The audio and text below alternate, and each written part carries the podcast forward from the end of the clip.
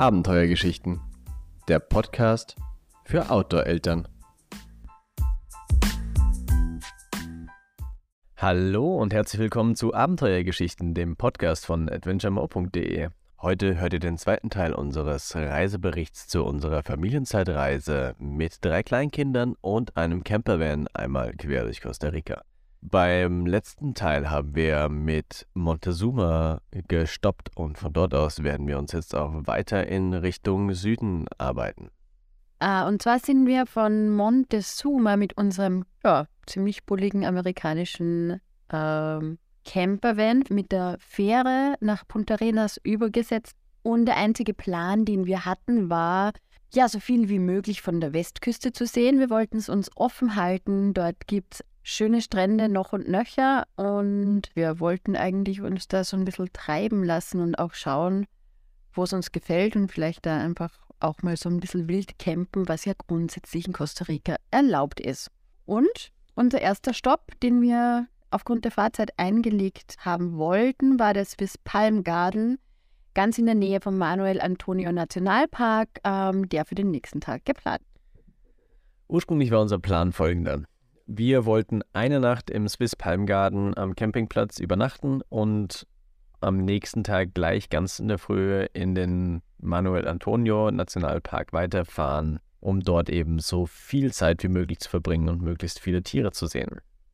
Nun haben wir direkt nach der Ankunft dort unser Dachzelt aufgebaut und gleich mal Bekanntschaft gemacht mit den Besitzern des Campingplatzes, die uns auch recht ähm, freundlich empfangen haben, zumal wir die einzigen Gäste waren zu dem Zeitpunkt. Und mit unendlich vielen Mücken, die uns auch sehr freundlich empfangen haben. Ähm, also bis zu dem Zeitpunkt hatten wir das tatsächlich an noch keinem Ort erlebt, oder? So viele lästige Biester das war schon krass. Also innerhalb von den ersten zehn Minuten, wir haben dann nur noch gesprüht und ähm, Räucherstäbchen angeworfen. Richtig, ja. Das ist ähm, ein Grundproblem der Gegend, weil das dort alles Sumpfgebiet ist und das natürlich die Moskitos lieben. Es ist äh, feucht und die Biester florieren dort. Ganz kurz zum Campingplatz. Er ist wirklich wunderschön angelegt. Es gibt ähm, einen sehr hohen Standard, wenn es um Waschräume geht. Es gibt sogar einen Pool, der zugänglich ist und so weiter. Es gibt eine überdachte Küche neben dem Pool, auch mit Kochgeschirr, alles, was man verwenden kann. Genau, und üblicherweise wird der Campingplatz eben ähm, mit ziemlich viel, was wir nicht so toll finden, aber mit ziemlich viel Mückengift quasi eingesprayt, sodass dieses Problem eigentlich keins sein sollte. Die Besitzer haben das auch sofort lösen lassen, nachdem wir angekommen sind. Ähm, auch dazu habe ich so eine geteilte, zweigeteilte Meinung, aber da brauchen wir jetzt nicht näher drauf eingehen. Wir haben allerdings ein absolutes Strandjuwel dort entdeckt ähm, nach unserer Ankunft, weil der einsame und verlassene äh, Playa Banderas, der dort ja, vom Campingplatz in 20 Gehminuten zu Fuß erreichbar ist. Ein super süßes, ursprüngliches Dorf mit kleinem äh, Laden, der eigentlich alles Wichtige anbietet und schon sehr, sehr nett die Gegend. Und eben der Strand ist wahnsinnig zauberhaft. Genau. Aber wir hatten eine Panne und es lief nicht alles so ähm, wie geplant.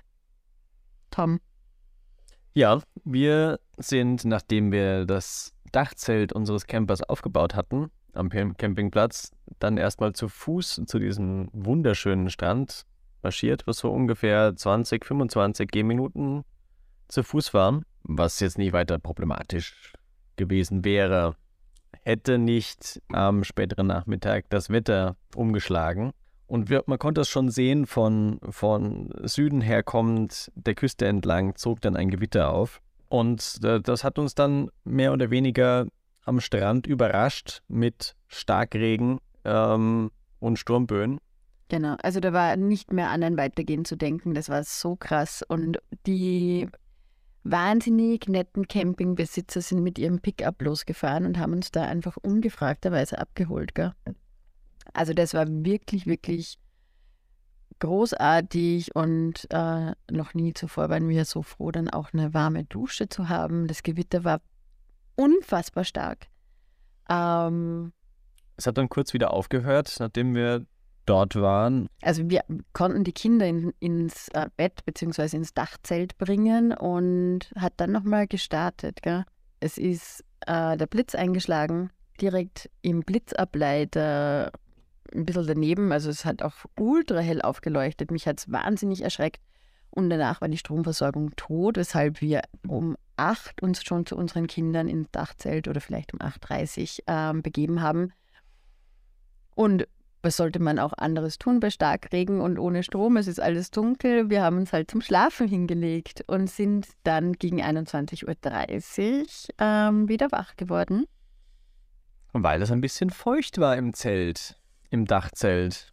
Und es stellte sich heraus, dass das Dachzelt leider nicht ganz dem Starkregen gewachsen war. beziehungsweise nicht gut genug gewartet, was äh, ja ziemlich mies war. Wir konnten dann unseren Camper unter das Vordach vom Wohnhaus der ähm, Campingplatzbesitzer stellen, um zumindest ein bisschen geschützt zu sein. Und da die Kinder nicht aufgewacht sind, sondern einfach weitergeschlafen haben, haben wir dann die Nacht auf der, also es war halt die Hälfte der Matratze wirklich klatschnass. Und die andere Hälfte war trocken geblieben. Wir haben das halt irgendwie mit Decken und Polster und Zeug ähm, alles abgedeckt. Wir haben Haben Kinder da- in die Mitte gelegt und haben dann selbst ähm, So am Rand. Feuchten. im Nassen geschlafen. Genau. Aber ja, die Kids äh, haben da erstaunlicherweise gar nichts mitbekommen. Aber am nächsten Tag äh, fiel natürlich unser Nationalparkbesuch ins Wasser. Äh, wir hatten schon einige Pannen davor mit diesem Camper. Ähm, Wer es nicht mitbekommen hat, der war von Pura Van. Wir würden ihn jetzt äh, insofern eben auch nicht weiterempfehlen, weil es sehr, sehr viele Defekte und Sicherheitslücken gab äh, an dem Auto und der Preis einfach zu hoch ist dafür, dass ähm, so schlecht gewartet ist. Wir waren dann mal beschäftigt damit, alles trocken zu legen. War ja nicht dran zu denken, das einfach einzupacken. Es fängt ja alles zu schimmeln und zu müffeln an.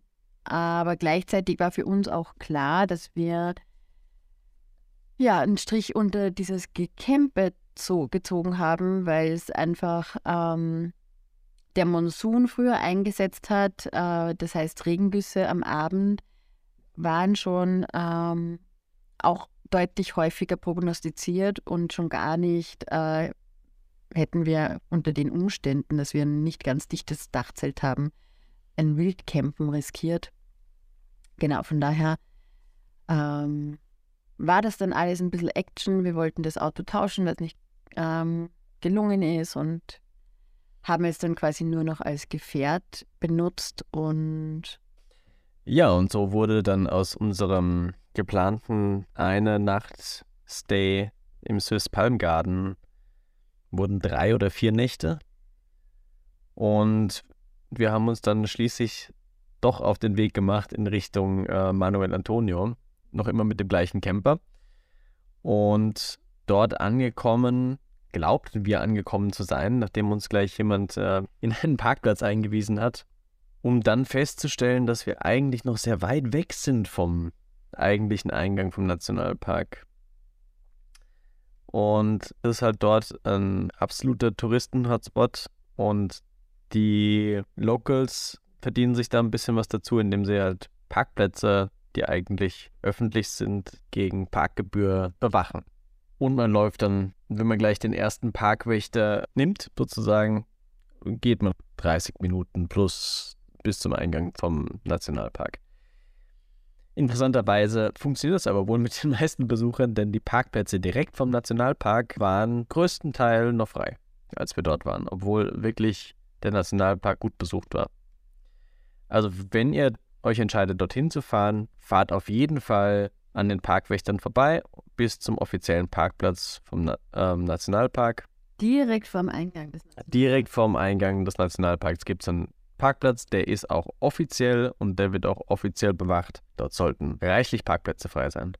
Für den Nationalpark selbst. Wir haben uns entschlossen, dort ohne Führer reinzugehen und haben das recht bald bereut. Und haben dann uns quasi im Nationalpark äh, einen Führer gesucht, der uns ähm, dann recht schnell mit viel Erfahrung und einem guten Blick und einem guten Fernrohr einiges der Tierwelt näher gebracht hat und gezeigt hat, wo sich die Tiere überall verstecken. Das war schon sehr beeindruckend. Inhaltlich auch interessant. Können wir auf jeden Fall empfehlen, wenn ihr vorher die Möglichkeit habt, einen Guide zu buchen, bucht den vorher, sonst werdet ihr im Nationalpark auch ziemlich sicher einen finden. Die erkennt ihr recht gut an den Teleskopen. Sonst einfach einen ansprechen. Die sind sehr freundlich. Dort haben wir dann auch zum ersten Mal äh, Faultiere gesehen. Nämlich gleich zwei unterschiedliche Arten, wenn ich mich recht erinnere. Zwei Finger und drei Finger Faultier und auch eine Faultiermama mit Baby. Alles extrem spannend. Ähm, Fledermäuse, alle möglichen Insekten und Eidechsen. Also der Nationalpark ist von der Tierwelt her sehr beeindruckend. Die Infrastruktur ist ganz ordentlich. Man kann auch im Park, ähm, gibt es ein kleines Restaurant, wo man was essen kann. Und die Strände sind halt besonders schön und der ganze Park ist barrierefrei. Das heißt, auch mit Kinderwagen und äh, Rollstuhl kann man sich einen Großteil des Parks problemfrei anschauen. Von Manuel Antonio ging es für uns dann am gleichen Nachmittag weiter nach Uvita. Uvita ist bekannt für seine Wahlbeobachtungen, allerdings nicht zu der Jahreszeit, in der wir dort waren. Wir sind gereist zwischen März und Mai, sondern viel eher im äh, im Herbst. Und Uvita ist bekannt für die endlos langen Sandstrände und sagenhafte Sonnenuntergänge. Aber es gibt auch einen super netten Wasserfall dort. Ähm, das ganze Küstengebiet und Teile des Meeres sind ähm, eben gehören zum Nationalpark dazu. Es gibt wahnsinnig viele Touren, in denen man auch außerhalb der Wahlsaison äh, zumindest Delfine oder ähnliches beobachten kann. Und ganz grundsätzlich ist es eigentlich ein ganz netter Ort mit sehr modernen Vibes, eher ein bisschen alternativ, äh, verschiedene Einflüsse im Bereich der Küche, wenn es ähm, zu Restaurants kommt. Ähm, eine ganz nette Gegend eigentlich, gell? In Uvita gibt es auch einen ähm, kühlen Fluss mit einem netten Wasserfall. Den äh, Catarata Uvita, wo man den äh, Locals äh, beim Wasserfallspringen zuschauen kann, was äh, recht spannend ist, äh, unterhaltsam. Ja, genau. Also viel Natur und wenig Rummel, hätte ich gesagt, gell? Sehr relaxte Atmosphäre. Genau, und von dort aus ging es für uns noch weiter südlich nach Drake Bay auf der Oser-Halbinsel. Und da kommen wir zum absoluten super Highlight für uns alle von unserer gesamten Costa Rica-Reise. Also Oser ist einfach ein Traum. Nicht die Drake Bay an und für sich, die ist schon nett, ähm, allerdings wahnsinnig touristisch. Ähm, der Ort selber wechselt sich ab äh, zwischen Restaurant und Hotel. Es gibt aber auch ein paar ultra nette Unterkünfte, die ein bisschen außerhalb liegen. Da braucht man dann schon ein Auto, um zum nächsten Supermarkt zu kommen, zum Beispiel. Aber ähm, da kriegt man halt schon das äh, typische Jungle-Feeling. Also Costa Ricas größter Nationalpark ähm, beginnt dann direkt nach diesen Siedlungen. Also das ist ein Dickicht, ein ähm, ja, wie eine grüne Wand, die sich da vor einem auftut. Und so ein bisschen dieses Gefühl von Wildnis und Urwald bekommt man auch schon da ähm, in diesen kleineren Ortschaften, die so davor lagern. Also es ist wirklich einfach unfassbar. Rote Aras, Araschwärme und, und Papageien fliegen über einem ähm, hinweg. Die Sonnenuntergänge unfassbar. Die Strände einfach nur gewaltig. Dieser grüne Dschungel einfach auch unfassbar beeindruckend. Ja, was. Ja, ähm, ich spule nochmal ganz kurz ein bisschen zurück, weil das Abenteuer, was die Christina jetzt da beschrieben hat, den Dschungel, das beginnt eigentlich schon viel, viel früher auf der Anreise zur Osterhalbinsel.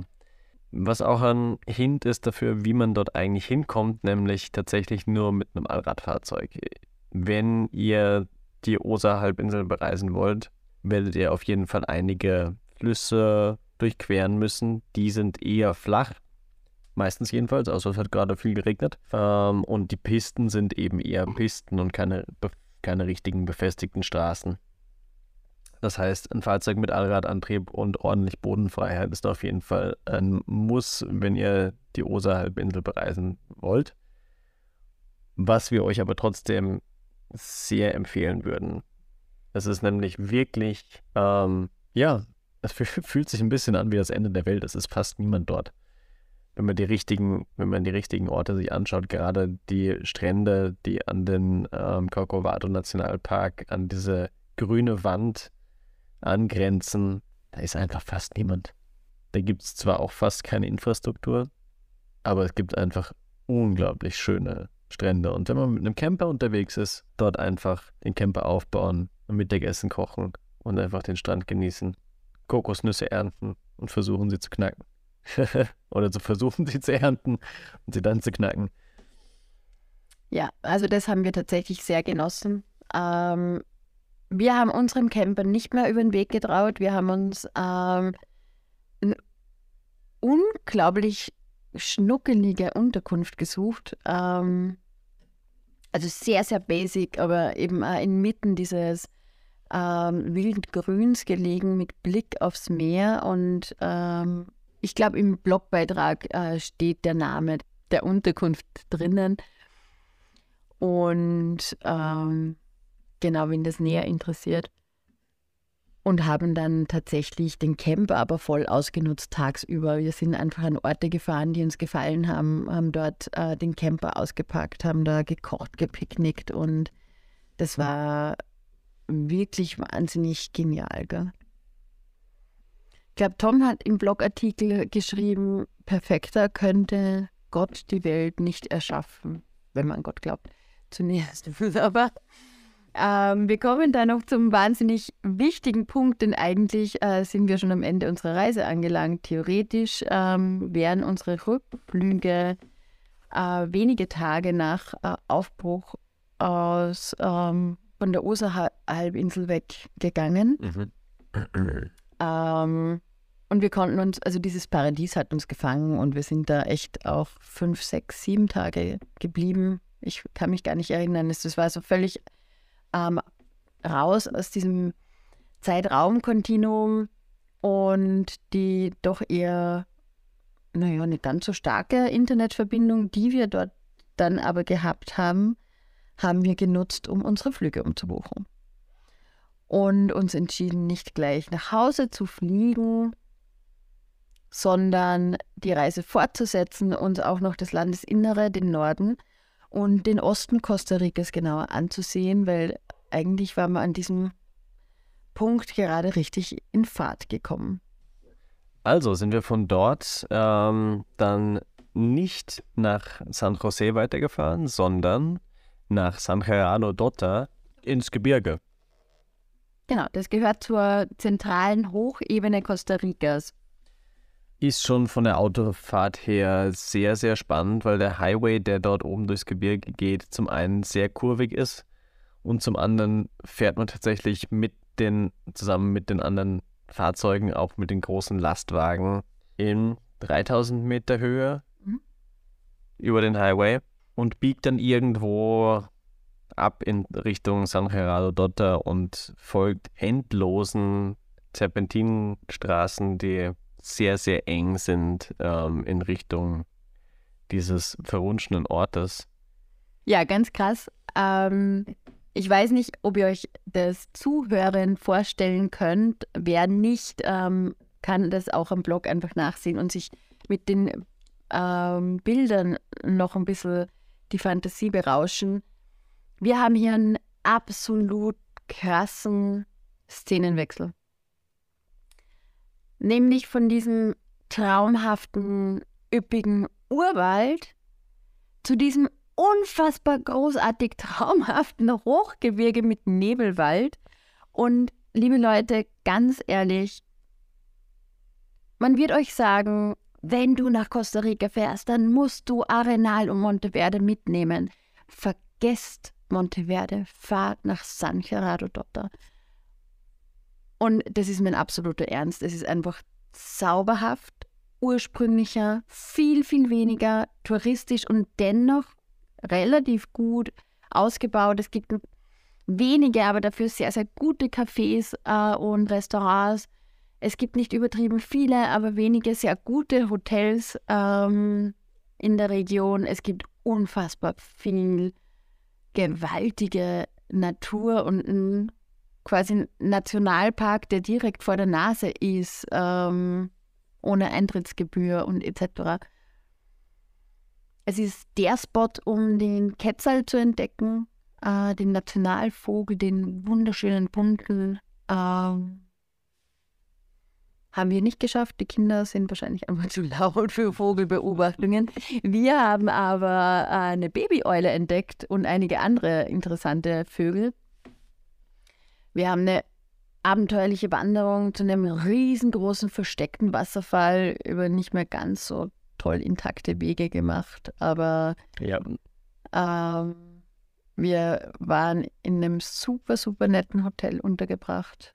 Ab unserer Panne mit dem Camper, na eigentlich war Montezuma schon so ein Highlight.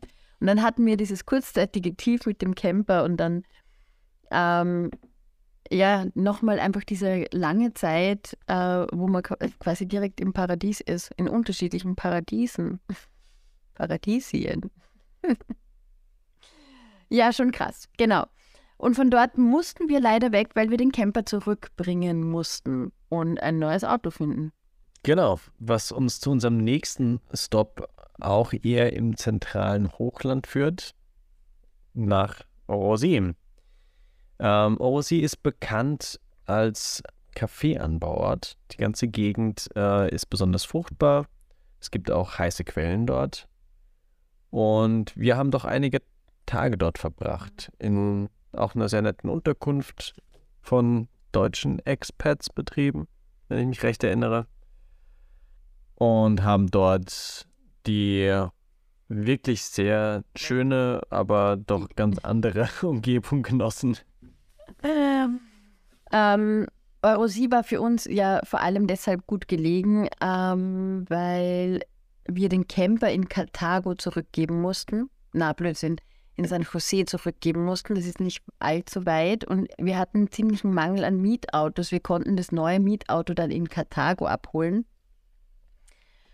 Und um jetzt nicht in eine dieser unattraktiven Großstädte absteigen zu müssen, ähm, haben wir eben für uns Eurosi gewählt, was einfach ähm, ja dann ganz gut lag und äh, haben in den vier Tagen doch auch dann einiges mit aufgenommen. Es gibt dort vor Ort ähm, die älteste erbaute Kirche in, in Costa Rica, beziehungsweise deren Ruinen zu besuchen, in einem absolut netten Park mit wahnsinnig tollen Spielgelegenheiten für die Kinder rundherum.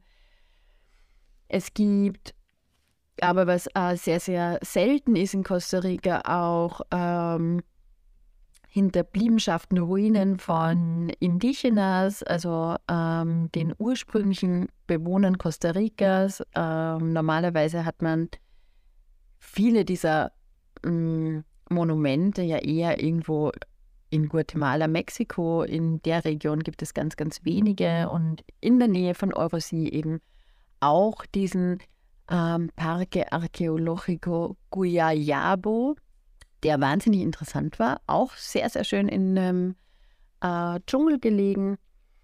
Und die heißen Quellen, also man muss sich ja vorstellen, wir sind ja dann jetzt quasi ab, äh, ähm, ab San Gerardo Dotta permanent auf einer anderen Höhe und insofern haben natürlich auch die Temperaturen sich geändert. Es ist nicht kalt, aber es ist natürlich nebliger, es ist frischer, es ist bewölkter.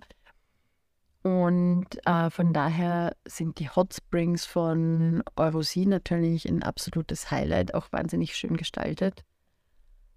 Ich kann mich erinnern, wir haben uns da noch irgendwie auf die Suche nach dem Hintergrund dieser schrägen Farm gemacht. Das war doch alles so schräg dort irgendwie, ne? diese Farm und diese abgezäunten, versteckten Ja, richtig, diese, diese Kaffeefarben mit den, mit den Hot Springs. Das war ein bisschen weird. ja, Aber es gab ganz, äh, gab sehr sehr schön angelegte Hot Springs und äh, äh, ja, genau. Was man nicht vergessen darf, von Eurosini aus kann man auch wahnsinnig gut den ähm, Vulkan Irasu besuchen. Der Irasu ist ja der höchste Vulkan Costa Ricas und äh, punktet mit einem ein bisschen rauchenden Krater, einer Lagune, die nicht mehr vorhanden ist und einem Lavafeld, also einer einer schwarzen Wüste, die man da durchqueren kann. Also wer ein Fan von Vulkanen ist, kann da den Irasu easy peasy mitnehmen. Genau. Und nachdem wir dann endlich ein neues Auto hatten und hier die Gegend ein bisschen abgeklappert, ging es für uns weiter an die Karibikküste, weil das war ja irgendwie noch unser großes Vorhaben. Wir wollten Reggae, wir wollten relaxen, wir wollten nochmal eine ganz andere Seite auch von Costa Rica kennenlernen, ähm, wenn es um kulturelle Dinge geht und haben zehn Tage lang an der Karibikküste verbracht. Aber es hat sich auf jeden Fall ausgezahlt, den Flug zu verschieben, um die Karibikküste noch mitzunehmen. Wir hatten ja vorher ein bisschen hin und her überlegt, macht das Sinn, die die zusätzlichen Kosten wollen wir wirklich uns die Karibikküste noch gönnen. Aber wenn ihr die Möglichkeit habt, nehmt auf jeden Fall die Karibikküste mit. Es ist nochmal ein ganz, ganz anderes Erlebnis. Es sind die Vibes ganz andere. Es ist das Essen anders. Es hat eben Karibik-Einflüsse. Es ist. Äh Tierwelt ist Spurwelt anders. Ähm, also, wenn ihr im Rest Costa Ricas keine Faultiere entdeckt hat, habt, was jetzt nicht wahnsinnig unüblich wäre, dann ist es an der Karibikküste so, dass du noch nicht mal einen Nationalpark dafür brauchst, um sie irgendwo zu entdecken. Unsere saß zum Beispiel direkt in Manzanillo vor unserer Hütte. Und ist da sogar ähm, das arme Tierchen heruntergekracht mit einem Palmwedel dem es offenbar zu schwer wurde. Es ist ihm nichts passiert. Ich habe mir dann äh, sagen lassen, das passiert faulen Tieren äh, relativ oft. Und ähm, es hat sich dann einfach wieder am Weg nach oben gemacht und hat dort weitergehangen. Ähm, Tukane, die in den Bäumen vorm Hotel, vor der Hütte, vor der Unterkunft ähm, sitzen, noch und nöcher. Auch viele Papageienarten tatsächlich. Und äh, die Karibikküste ist natürlich nicht so unbekannt, vor allem auch für Schildkröten. Es gibt einige Rescue Centers, ähm, auch um Schildkrötenbabys ins Meer zu entlassen, etc. Ähm, da muss natürlich die Jahreszeit passen. Das haben wir jetzt nicht erlebt und ist vor allem speziell im nördlichen Karibikküstenteil Costa Ricas dann der Fall. Aber super spannend natürlich San Juan, unter Anführungszeichen Metropole, das Metropolendorf der, der Karibikküste. Ähm, es ist halt einfach, ja, es hat Einfluss aus so vielen verschiedenen Ländern. Man findet dort Restaurants aus der ganzen Welt, man findet dort Expats aus der ganzen Welt. Es ist so ein richtiges ähm, Hippie-Multikulti-Dorf. Ähm, hat super nice Wellen zum Surfen. Sehr, sehr, sehr leckere Restaurants. Und ich könnte jetzt da noch weitermachen, weil äh, 20 Tipps, die man unbedingt machen sollte an der Karibikküste, haben wir euch auch am Blog aufgeschrieben. Ähm, bis auf zwei, glaube ich, haben wir auch alle selber gesehen. Gell? Ja, ähm, ein kleiner Einblick von dem, was wir euch ähm, in dem Blogartikel aufgeschrieben haben. Zum Beispiel der Kauita Nationalpark. Ein weiterer barrierefrei angelegter Nationalpark, der schon recht weit im Hinterland im Dschungel anfängt, wo man dann über Brücken durch den Dschungel geht, Horden von Brüllaffen beobachten kann, Schlangen sieht und natürlich die obligatorischen Frösche. Was kann man noch so sehen im Nationalpark in Kauita? Faultiere. Faultiere. Ähm, Kröten zur richtigen Zeit. zur richtigen Zeit, Jahreszeit kann man dort auf Schildkröten sehen. Und der Nationalpark glänzt auch mit seinen wunderschönen Stränden. Außerdem gibt es einiges an Infrastruktur. Dort kannst du, könnt ihr zum Beispiel grillen, da gibt es Picnic-Areas. Ähm, also insgesamt schon auf jeden Fall ein Besuch wert.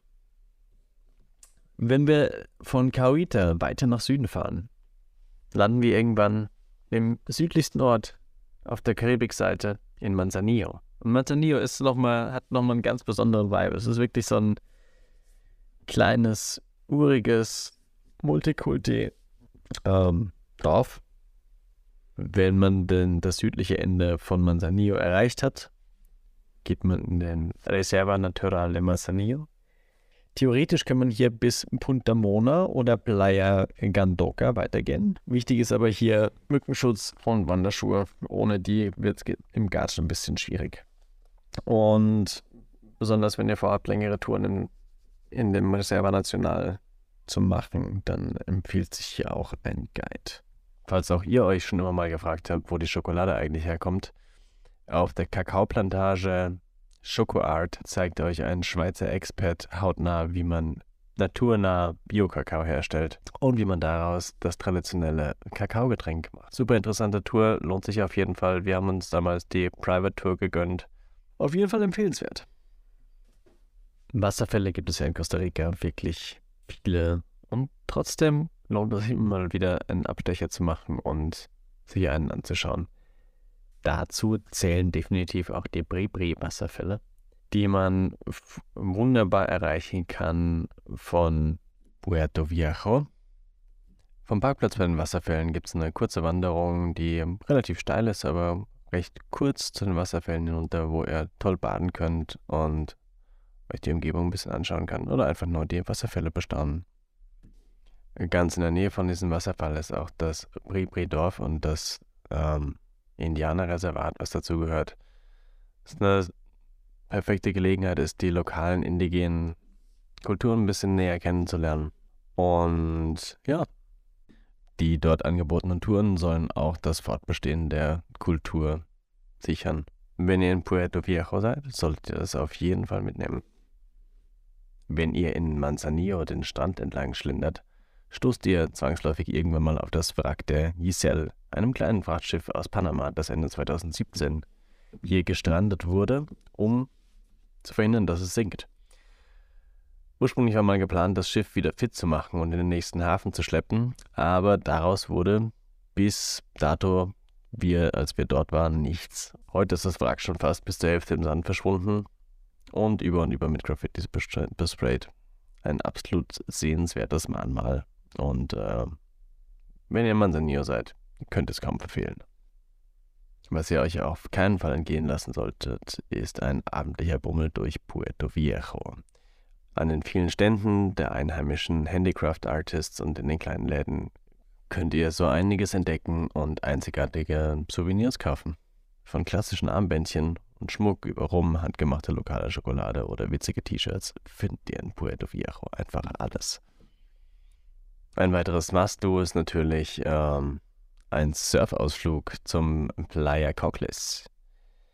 Egal, ob ihr jetzt wirklich die Wellen reitet oder nur die Seele baumeln lasst, danach solltet ihr auf jeden Fall ins Tasty Waves und euch ein paar leckere Beef Tacos und einen Margarita gönnen. Der Surferladen ist jedenfalls auch überaus kinderfreundlich und hat sogar eine kleine Spielecke. Rund um Manzanillo, Puerto Viejo und Cauita gibt es noch zahllose weitere Dinge zu erleben. Schaut am besten mal bei unserem Blog vorbei. Wir haben einen ganz eigenen Blogartikel zum, zur Karibikküste Costa Ricas geschrieben. Da könnt ihr euch noch so einige Inspirationen holen. Ich hau euch den Link auf jeden Fall in die Show Notes. Nachdem wir jetzt fast zehn Tage die Seele in der Karibik haben baumeln lassen und die Vibes und Waves genossen haben, war es dann für uns auch Zeit, leider, wieder aufzubrechen nach San Jose, um unseren Rückflug noch zu erreichen. Unser Weg führt uns hier über die Route 32, eine der gefährlichsten Autobahnen in Costa Rica. Die Straße führt über zahllose Kurven und äh, bergauf, bergunter. Und tatsächlich standen wir auch hier einige Stunden im Stau.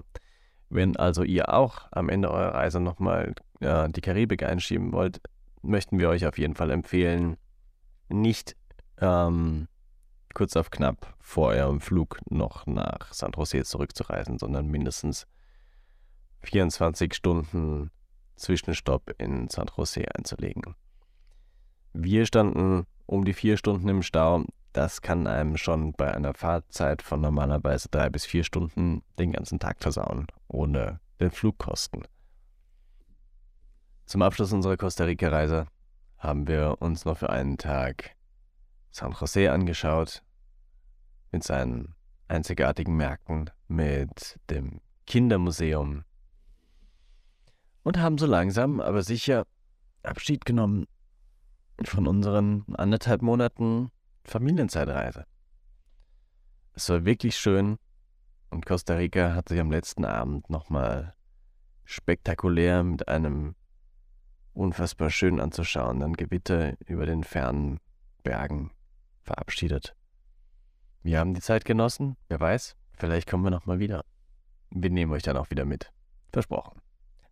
Bis dahin sage ich Tschüss und freue mich, wenn ihr das nächste Mal wieder dabei seid bei Abenteuergeschichten, der Podcast für Outdoor-Eltern von adventuremo.de. Adios und pura vida.